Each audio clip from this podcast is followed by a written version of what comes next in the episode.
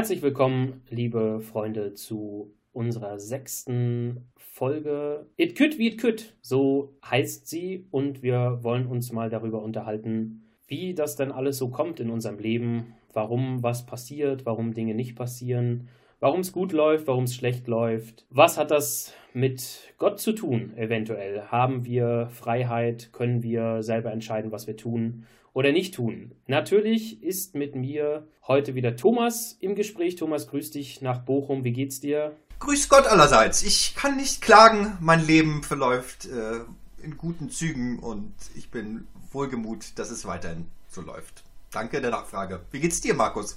Mir geht's auch sehr gut. Ich habe mich in meinem Studienalltag äh, eingefunden und bin natürlich ein fleißiger Online-Vorlesungen-Besucher. Et kütt wie et kütt. Das ist das Thema heute, Thomas. Wie küttet denn? Et kütt et kütt, das sagt der Kölner. Wir wissen uns in diesen Tagen besonders mit Köln verbunden. Aus persönlichen und politischen Gründen natürlich. Hinter diesem Titel verbirgt sich eigentlich eine sehr, sehr komplexe Frage. Und zwar könnten wir es theologisch so formulieren, dass wir uns heute mit der Prädestinationslehre auseinandersetzen. Macht euch keine Sorgen, wenn ihr nicht wisst, was das ist. Macht euch keine Sorgen, wenn ihr glaubt, das hat in eurem Leben bislang noch keine Rolle gespielt. Wir werden euch eines Besseren belehren. Prädestination könnte man auch übersetzen in Vorhersehung, Vorbestimmung. Also die Frage, inwieweit ist unser Leben tatsächlich vorbestimmt? Von Gott, von anderen Einflüssen, was auch immer. Und ich möchte lockerflockig in dieses äh, sehr komplizierte Thema mit euch zusammen einsteigen mit einer Bibelerzählung. Und zwar habe ich mich heute für eine Übersetzung der Volksbibel entschieden. Ich kann mir vorstellen, dass viele von euch diese Volksbibel noch nicht kennen. Das ist ein Versuch, die alten biblischen Texte in eine Sprache zu übersetzen, die vorwiegend oder vor allem von Jugendlichen verstanden werden sollen und die Bezüge eben zum Modernen herstellt. Also es gibt durchaus da auch kritische Stimmen, die dann sagen, das können wir nicht machen mit den biblischen Texten, weil die so sehr entfremdet sind, verfremdet sind, dass sie nichts mehr mit den ursprünglichen Texten zu tun haben. Aber ich möchte das einfach euch mal anbieten als, als Möglichkeit, ähm, sich mal einem Text in dieser Form zu nähern. Und mein Vorschlag wäre, Markus, dass ich den vorlese und du dann mal äh, sagst, was du davon hältst. Sehr gerne, so können wir das machen. Ja. So halten wir das. Okay. Also es geht um den Text äh, aus Genesis, also dem ersten Buch des Alten Testaments und der Bibel, äh, aus dem 25. Kapitel.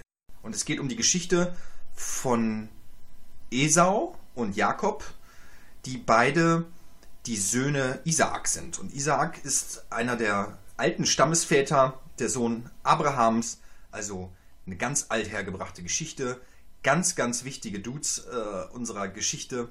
Und da geht es um eine Erzählung, wie Esau an ein Sonderrecht gekommen ist und seinen Bruder Jakob verarscht hat. Ja, da bin ich jetzt mal gespannt. Äh, lass doch mal hören. Die beiden Jungs wurden immer größer. Als Jugendlicher war Esau schon immer etwas wilder unterwegs. Er streunte in den Wäldern rum und liebte es zu jagen. Jakob war dagegen eher so ein Nesthocker, der lieber zu Hause blieb, um auf die Tiere aufzupassen. Esau war voll der Liebling vom Isaak, auch weil er genauso auf Grillfleisch stand wie er. Jakob war mehr der Liebling von seiner Mutter Rebekka. Irgendwann kam Esau mal total kaputt von der Jagd nach Hause. Jakob hatte gerade mal wieder Pommes gemacht. Esau meinte zu Jakob, Hey, kann ich was von den Pommes abhaben? Ich hab voll Hunger. Aber bitte mit viel von dem roten Zeug, von diesem Ketchup. Wegen diesem Spruch nannte, nannten einige Esau später auch Edom. Das bedeutet so viel wie der Rote. Klar, antwortete Jakob, kannst du haben. Aber ich habe eine Bedingung. Du musst mir dafür die Rechte verkaufen, die dir zustehen, weil du der älteste Sohn in unserer Familie bist. Oh, ich sterbe vor Hunger. Was soll ich jetzt mit diesem komischen Recht? Davon werde ich jetzt auch nicht satt. Okay, dann schwör mir jetzt, dass du dieses Recht ab sofort an mich abtrittst, sagte Jakob. Ich schwöre, antwortete Esau. Jetzt gab Jakob dem Esau seine Portion Pommes mit Ketchup. Esau aß alles auf, trank noch etwas und ging dann wieder. Sein Recht als ältester Sohn war ihm dabei pups egal. That's the story. Markus, was machst du damit? Ja, danke äh, für, für das Vortragen dieser äh, Story. Ähm, natürlich fällt zunächst mal auf, dass es in einer sehr umgangssprachlichen ähm, Form gehalten ist. Du hast ja angedeutet, die, die Volksbibel, die eine andere Sprache sprechen will, sodass man im Prinzip den Inhalt ins Heute überträgt. Ja, worum geht es eigentlich in dieser Story? Was äh, ist mir aufgefallen? Da äh, wird natürlich die Notsituation eines Menschen ausgenutzt. Ähm, der Esau hat Hunger und Jakob weiß das. Der kann diesem Bedürfnis dann Abhilfe schaffen, indem er halt die Fritten da zur Verfügung hat. Aber er will natürlich äh, der Erstgeborene sein, das Recht des Erstgeborenen äh, haben und ja, nutzt im Prinzip die Situation vom Esau aus, der Hunger hat, der dieses Recht hat und luchst ihm das ab. Also eigentlich äh, ist es Ausnutzung von Schwäche, es ist vielleicht auch ein bisschen Erpressung drin. Der eine im Prinzip der, der Gute, könnte man fast sagen, und der andere der Böse, der Gerissene vielleicht, der die Situation ausnutzt. Natürlich, das ist die menschliche Komponente. Man könnte so sagen, da hat ein gerissener Jakob seine Chance gewittert und sich dann eben eine gut, in eine gute Position gebracht. Aber warum ich diese Geschichte vorgetragen habe, hat mit der Rezeption zu tun. Und zwar ist sie Ausgang für eine ganz große Debatte eigentlich, die innerkirchlich geführt worden ist. Und in dieser Debatte fällt sehr, sehr schnell der Name Augustinus. Augustinus ist so ein nordafrikanischer Kirchenvater. Könnt ihr mal googeln, wer das so ist. Äh, ist jetzt nicht so prinzipiell wichtig. Für ihn war die Frage aber interessant, warum es dem Jakob so gut geht und dem Esau so schlecht. Warum gibt es da diesen Gott, der das zulässt, dieses Unrecht, dass sich da Jakob der Schwäche des Esaus bedient und dann am Ende sich besser stellen lässt? Weil seiner Ansicht nach war es so, dass Gott offensichtlich den Jakob lieber haben musste als den Esau. Das war so die Idee des Augustinus und daraus hat er dann abgeleitet zu sagen, offensichtlich gibt es eine gewisse Vorbestimmung. Das heißt, es können sich Leute noch und nöcher anstrengen, wie sie wollen, die werden aus der Scheiße nicht rauskommen. Und vielleicht ist das ja eine Erfahrung, die ihr auch irgendwie so habt. Ihr strengt euch an und versucht und tut und macht, oder ihr kennt Leute, denen es so geht, die mit aller Anstrengung versuchen, aus ihrer Misere herauszukommen und es gelingt ihnen einfach nicht.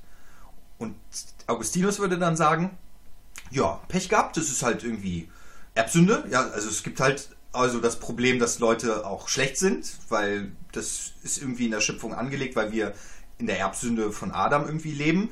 Und dann gibt es halt hinzu noch diese Vorbestimmung, dass Gott so sagt, ja, du kannst irgendwie ein gutes Leben haben und du kannst irgendwie kein gutes Leben haben, sondern wirst ewig im Schlechten verhangen bleiben. Und das ist eine große Debatte gewesen innerhalb der Kirche. Markus, was würdest du denn sagen? Gibt es das ähm, dass es einfach Menschen, dass Menschen existieren, denen einfach kein gutes Leben vorherbestimmt ist und die können sich anstrengen, aber die kommen sowieso nicht raus? Genau, das ist ja grundsätzlich die Frage. Hat Gott unser Leben in der Hand und zwar so sehr in der Hand, dass es, wie du schon sagst, vorherbestimmt ist, dass es überhaupt kein Ausscheren gibt, dass alles, was passiert, Gottes Wille ist und dann sind wir sozusagen sehr schnell eigentlich wieder in der Diskussion um das Böse. Das haben wir ja schon behandelt in einer der Folgen vorher. Warum gibt es das Böse? Ist das Böse von Gott gewollt? Und ist unser Leben vorherbestimmt? Es gibt kein Links, kein Rechts, es passiert alles so, äh, wie es ist. Dann, wie gesagt, muss man davon ausgehen, dass Gott das, was böse ist, will. Dass Gott will, dass es den Menschen schlecht geht, dass die Menschen krank werden, vielleicht auch als Bestrafung. Das kennen wir aus der Geschichte, aus der jüdischen Tradition, aus der jüdischen Lehre, der sogenannte Tun-Ergehen-Zusammenhang. Also ich tue was Schlechtes und dann wird mich Gott dafür bestrafen und dann geht es mir auch schlecht. Das wird ja auf die Spitze getrieben, wenn jemand zum Beispiel, das lesen wir auch in der Bibel, mit einer Behinderung auf die Welt kommt. Ja, also hat er so, sozusagen schon im Mutterleib gesündigt dass es ihm jetzt schlecht geht oder sind seine Eltern schuld, kann man die Sünde sogar übertragen und Gott rächt sich dann an der nächsten Generation. Das sind alles so diese Fragen. Ich glaube, dazu hatten wir ja schon Bezug genommen und auch Stellung dazu bezogen, dass wir so ein Gottesbild für eher schwierig halten und äh, es ablehnen. Jetzt aber die Frage, ist das Leben trotzdem vorherbestimmt? Und da schließt sich natürlich die Frage an, wenn das Leben vorherbestimmt ist, kann ich nichts anderes tun als das, was Gott will. Es ist unausweichlich, es ist zum Beispiel auch unausweichlich, dass ich dann Böses tue oder zumindest mal nichts, nicht Gutes tue. Und das hat Gott dann so gewollt. Und dann sind wir ganz schnell auch bei der menschlichen Freiheit und sagen, der Mensch hat eigentlich gar keine Freiheit. Er muss das tun, was ihm vorherbestimmt ist. Dann muss man aber auch sagen, dann gibt es keine, keine persönliche Schuld, keine persönliche Verantwortung. Nicht nur Schuld, sondern keine persönliche Verantwortung. Also wenn ich nur das tun könnte, was vorherbestimmt ist, dann würde ich ja für meine Handlungen und für meine Taten gar keine Verantwortung übernehmen können und auch gar nicht übernehmen müssen, weil es sich ja alles von Gott vorherbestimmt. Und das ist, glaube ich, ein wichtiger Knackpunkt, denn das war natürlich eine Erklärung für gesellschaftliche Zustände. Also wenn wir uns dann in die Zeit von Luther bewegen zum Beispiel, Luther hatte ja die große Frage dann, wie kann das denn sein, dass es das gibt, dass Menschen das Leben gelingt, weil er so die Ansicht vertrat, der Mensch kann eigentlich nie gerecht sein vor Gott, weil er immer so schlecht von Grund auf ist und er wird es halt nie schaffen, so gerecht zu sein wie Gott. Also wie kriege ich eigentlich einen gerechten Gott, der mich rechtfertigt, ja, obwohl ich doch eigentlich so schuldig bin und sündhaft. Gleichzeitig hat Luther aber trotzdem ja auch vertreten, dass die Ständegesellschaft auch vorherbestimmt ist. Ja, also er wollte schon die Prädestinationslehre des Augustinus irgendwie weiterentwickeln. Also er hat dann schon auch die Ansicht vertreten, es ist nicht en Detail alles so klar von Gott vorherbestimmt und dann hat man auch relativ schnell von, nicht mehr von Prädestination geredet, sondern würde heute in der Theologie von Vorsehung sprechen, weil da tatsächlich der freie Wille nochmal mit reinkommt und man einfach nicht so fatalistisch sagen kann, Gott hat alles vorhergesagt und dem müssen wir uns fügen. Aber trotzdem war es ja schon eine Erklärung dafür zu sagen, du bist halt Bauer, ich bin halt adlig naja, und das, das kommen wir halt nicht so raus. Das müssen wir halt irgendwie auch akzeptieren. Genau, und das ist dann der Punkt, wenn das von Gott vorher bestimmt ist, wenn das von Gott vorgegeben ist, können wir dagegen nichts tun. Und es ist so. Und sind da auch die Hände gebunden. Das finden wir natürlich auch in der aktuellen kirchlichen Debatte wieder, wenn es um, ich sag mal, Regeländerungen geht. Dann wird ganz schnell gesagt, also das ist von Gott verfügt. Da kann der Mensch, da kann die Kirche, überhaupt nichts dran ändern, weil das ist Gott gegeben. Und ich würde da sagen, vorsichtig. also sehr vorsichtig. Ich kann natürlich Gott dafür verantwortlich machen und meine Schlinge selber rausziehen aus dieser Verantwortung. Aber ich glaube, dass es unterm Strich erstens Gott nicht gerecht wird und ich glaube, dass man dann auch die menschliche Freiheit zu gering schätzt. Also der Mensch hat die Möglichkeit, sich zu entscheiden. Das ist ja der ganz große Punkt. Der Mensch hat die Möglichkeit, sich zu entscheiden für oder gegen Gott. Der Mensch hat die Möglichkeit, sich zu entscheiden zwischen Gut und Böse. Ich kann jeden Tag mich aufs Neue entscheiden, was ich tun möchte, wonach ich mein Leben sozusagen ausrichten möchte. Natürlich in gewissen Rahmenbedingungen, das ist ganz klar. Ich kann jetzt nicht von heute auf morgen äh, Astronaut werden zum Beispiel, das äh, müsste ich dann äh, in einer Ausbildung tun, aber ich habe die Möglichkeit, auch mein Leben zu verändern. Und ich glaube, das kennt jeder und jede von uns, dass wir Entscheidungen treffen, die unser Leben auf den einen Weg führen oder unser Leben auf den anderen Weg führen wir können oft diese Entscheidungen dann nicht mehr revidieren. Dann sind wir auf dem Weg, dann geht es diesen Weg weiter. Jetzt haben wir also die menschliche Freiheit thematisiert. Der Mensch ist frei, Entscheidungen zu treffen und Gutes oder Böses zu tun, zu handeln oder nicht zu handeln. Er ist frei, sein Leben zu gestalten. Du hast natürlich das Wort mit der Vorsehung jetzt hier reingebracht, wo die menschliche Freiheit berücksichtigt wird und trotzdem gibt es einen göttlichen Willen. Die Frage ist, worin liegt der göttliche Wille? Das ist natürlich auch nicht so einfach zu beantworten, zu sagen, ach Gott will das und Gott will das und Gott will das. Wir gehen aber davon aus, dass Gott den Menschen und die Welt geschaffen hat und dass Gott diese Schöpfung ins Leben gerufen hat, nicht damit sie einfach wieder vergeht, sondern damit diese Schöpfung, die Welt und der Mensch zusammen mit Gott lebt. Und deswegen kann man darauf zurückschließen, dass man sagt, die göttliche Vorsehung ist schon, dass der Mensch lebt, dass der Mensch gut lebt, dass es dem Menschen grundsätzlich gut geht. Und dass der Mensch, so sagen wir das theologisch, zur Vollendung bei Gott kommt. Und darauf stützt sich dann die göttliche Vorsehung. Also Gottes Plan ist es, dass die Menschen leben und dass die Menschen letztlich zur Vollendung kommen, also zum höchsten Gut im Prinzip. Gott versucht, den Menschen dahin zu begleiten. Und dann sprechen wir von Fügungen. Also Gott hilft auf diesem Weg zu dieser Vollendung. Das ist relativ theologisch gedacht, aber so könnte man, glaube ich, ein bisschen das Spannungsfeld äh, bezeichnen zwischen der Freiheit des Menschen und der göttlichen Vorsehung, dem göttlichen Plan. Ich halte nicht viel davon zu sagen, dass Gott äh, das jede Minute meines Lebens jetzt geplant hat, aber Gott hat ein großes Lebensziel für mein Leben. Und zwar, dass es mir gut geht und dass ich mit ihm lebe. Das ist sehr kirchlich, das ist sehr theologisch gedacht.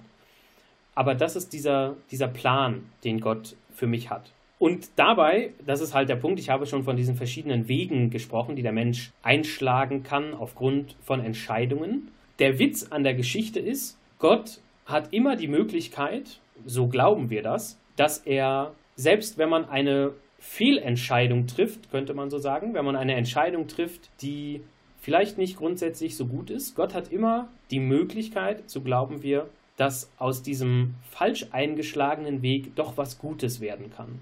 Also, dass aus dem Bösen Gutes hervorgeht. Das Böse wird dadurch nicht gut, aber selbst wenn man eine Entscheidung trifft, die nicht gut war, die einen vielleicht auch auf den falschen Weg führt, sagen wir es mal so, dass diese Entscheidung trotzdem noch zu etwas Gutem führt. Da sozusagen ist der Plan Gottes und die Vorsehungen und die Fügungen setzen dort an, zu sagen, Gott hat die Macht, dass es trotzdem noch gut wird, dass der Mensch sich trotzdem irgendwann nochmal für das Gute entscheiden kann. Ich möchte da nur zwei Beispiele ansetzen. Natürlich, einmal haben wir Jesus, der gefoltert wird, der gekreuzigt wird, verraten wird, stirbt und es bleibt aber nicht dabei, er wird auferweckt von Gott. Also da ist etwas sehr Schlechtes passiert aber Gott hat die Möglichkeit, daraus etwas Gutes zu machen. Die Kreuzigung und der Verrat und die, das Rumgequäle da von Jesus wird dadurch nicht gut. Das bleibt böse und das bleibt schlecht. Aber das ist nicht der letzte Punkt. Es wird gut. Und eine andere Geschichte, auch nochmal biblisch. Es gibt ja die Josefs Geschichte, da wo Josef von seinen Brüdern verkauft wird an Sklavenhändler und die gehen dann mit ihm nach Ägypten und später wird Josef, weil er in Ägypten dann aufwächst, weil er da ein wenig beheimatet, wird er sozusagen zum Retter seiner Brüder, seiner Familie. Und also, wo wir dann sehen, natürlich ist es halt sehr, sehr schlecht, wenn Brüder einen anderen Bruder verkaufen und quälen, aber Gott hat dann die Möglichkeit, etwas Gutes daraus werden zu lassen. Also sozusagen die Geschichte zu wenden durch Fügungen, durch Hilfe eine, etwas Gutes zu machen. Und dann möchte ich noch den Judas anführen, der natürlich Jesus verraten hat. Und das ist genau das Problem, dass der im letzten nicht daran geglaubt hat. Er hat Jesus eigentlich schon nicht verstanden, wollte ihn dann mit seinem Verrat vermutlich dazu zwingen, jetzt mal groß aufzutrumpfen und das Reich Gottes zu errichten. Judas hoffte darauf auf Schwerter und Aufstand und Kampf und einen richtigen Thron. Das hat Jesus ihm dann nicht erfüllt und er verriet, ver, verrät ihn. Und dann, das ist das, das erste große Problem, aber Judas traut Gott nicht zu, dass auch daraus nochmal was Gutes wird. Judas erhängt sich. Er begeht Suizid. So haben wir es überliefert. Und ich finde, darin besteht nochmal das größere Problem, dass Judas einfach nicht glaubt, dass Gott ihm einfach nochmal helfen kann und helfen will, wieder auf den guten Weg zu kommen und dass auch nochmal er die Möglichkeit eingeräumt bekommt, wieder etwas Gutes zu tun. Das ist, glaube ich, das, das, das Problem am Judas. Ja. Also ich, ich, ich möchte halt diese, diese Spannung aufmachen, dass ähm, der Mensch frei ist, aber dass es trotzdem eine Gottes Wirksamkeit gibt, die trotzdem zum Guten führen kann. Und ich glaube, darunter, unter diesem Gesichtspunkt ist dann die Vorsehung zu verstehen. Also, dass Gott tatsächlich einen Plan hat.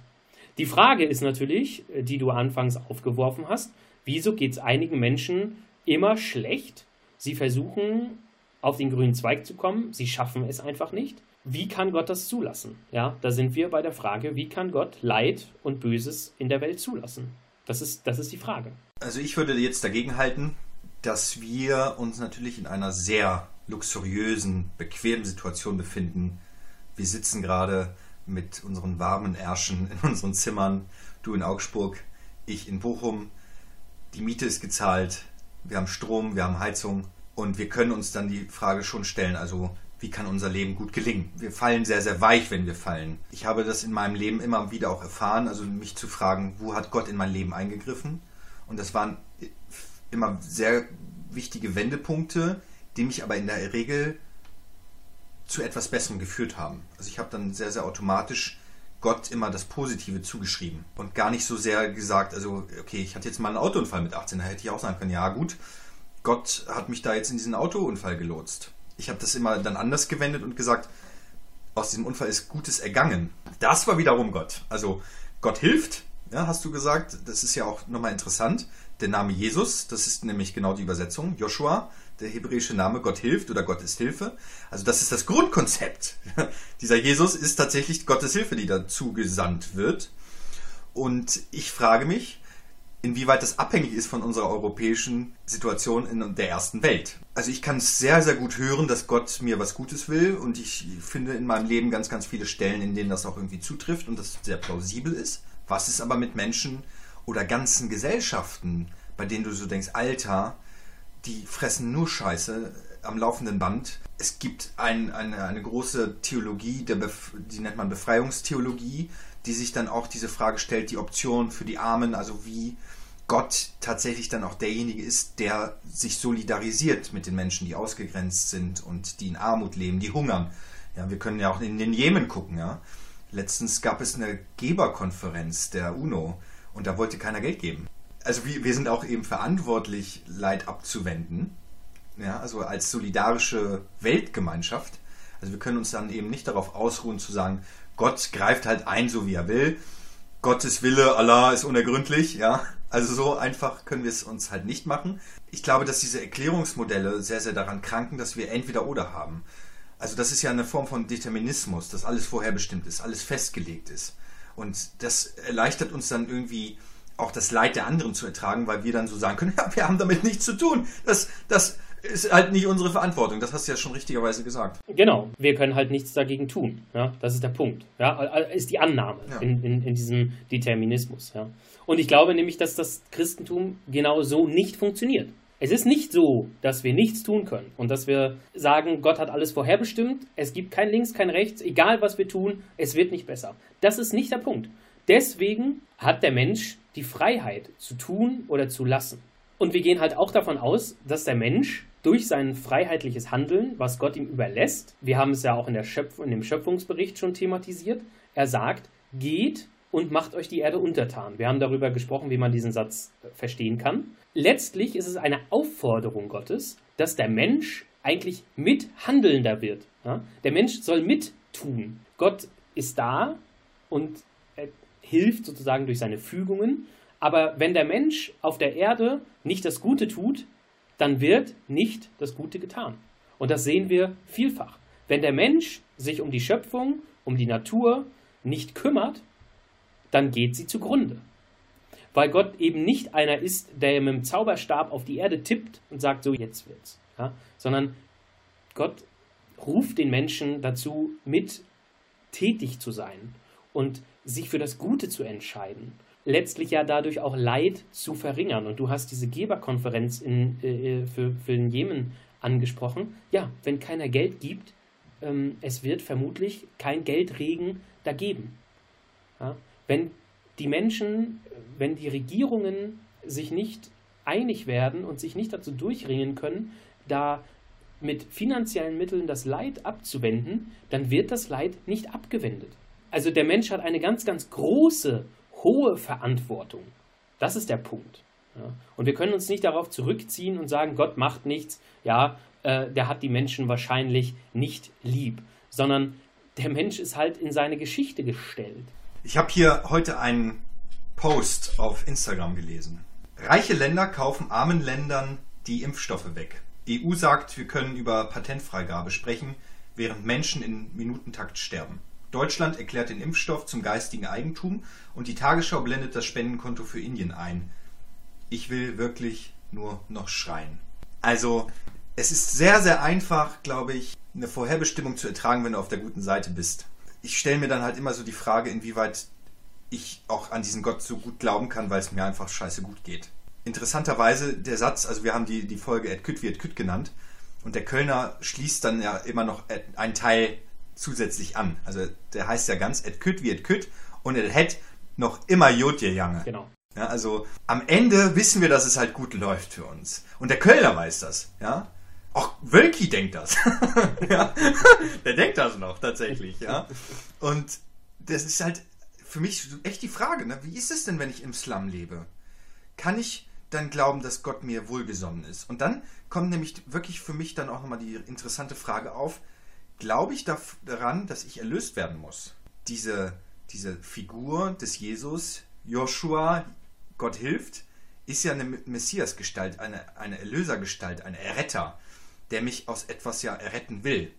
Und für mich wäre jetzt heute zum Beispiel die Frage, ich als weißer Mann und Europäer der ersten Welt, wovon sollte ich erlöst werden wollen? Diese ganze Diskussion, die auch Augustinus geführt hat, hat ja auch damit zu tun, dass es damals, wir reden vom 4. und 5. Jahrhundert, also das ist halt eine richtig alte Geschichte und die biblischen Geschichten sind halt noch älter, dass da eine Strömung aufkam, die gesagt hat, also wie sind gute Schöpfungen. Also das heißt Pelagianismus tatsächlich. Also wer das mal nachlesen will, da gibt es auch einen schönen Wikipedia-Artikel zu, wo es dann darum geht, dass da Vertreter gesagt haben, die Schöpfung ist gut. Also Gott kann nichts Schlechtes geschaffen haben. Ne? Das ist ja auch nochmal in unserer ähm, Teufelsfolge, der, der Teufel ist ein Eichhörnchen, auch aufgekommen. Die Frage, inwieweit kann es Böses geben, wenn Gott nur gut ist und doch die ganze Welt erschaffen hat. Das ist eine, eine springende Frage. Brauchen wir Gott? Brauchen wir einen Erlöser? Oder schaffen wir das alles selbst? Und ich glaube, dass diese Diskussion eigentlich nie aufgehört hat. Also die hat man schon im 4., 5. Jahrhundert gehabt und wir haben, führen die halt auch jetzt. Wo bräuchten wir einen Gott, der uns sagt, wo es lang geht, der uns erlöst, der uns ein gutes Leben verschafft? Wir haben es doch in der Hand. Wir sind medizinisch gut versorgt, wir sind wirtschaftlich gut versorgt, wir haben die Ressourcen und alles. Und äh, ich kann das selber aus eigener Kraft. Ich habe Selbstheilungskräfte. Ich brauche Gott eigentlich herzlich wenig, um ein erfülltes Leben zu führen. Und andere wiederum machen diese Erfahrung, dass es nicht so ist. Ja, und die müssen darum bangen, dass sie diesen Gott haben, weil sie nicht wissen, wie sie sonst ihre Kinder da durchbringen, zum Beispiel. Genau, es ist ja sehr gut einfach auch zu beobachten, dass in sogenannten westlichen Ländern, wo es einen hohen Lebensstandard gibt, dass der Glaube, der Glaube an Gott abnimmt.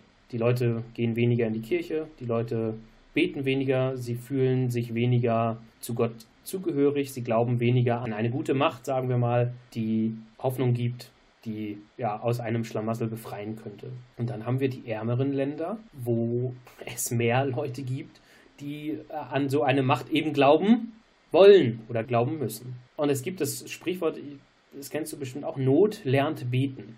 Und da kommt das eigentlich genau zum, zum Ausdruck. Also, wenn ich in Not bin, dann brauche ich jemanden, der mir hilft, mich aus der Scheiße rauszuziehen.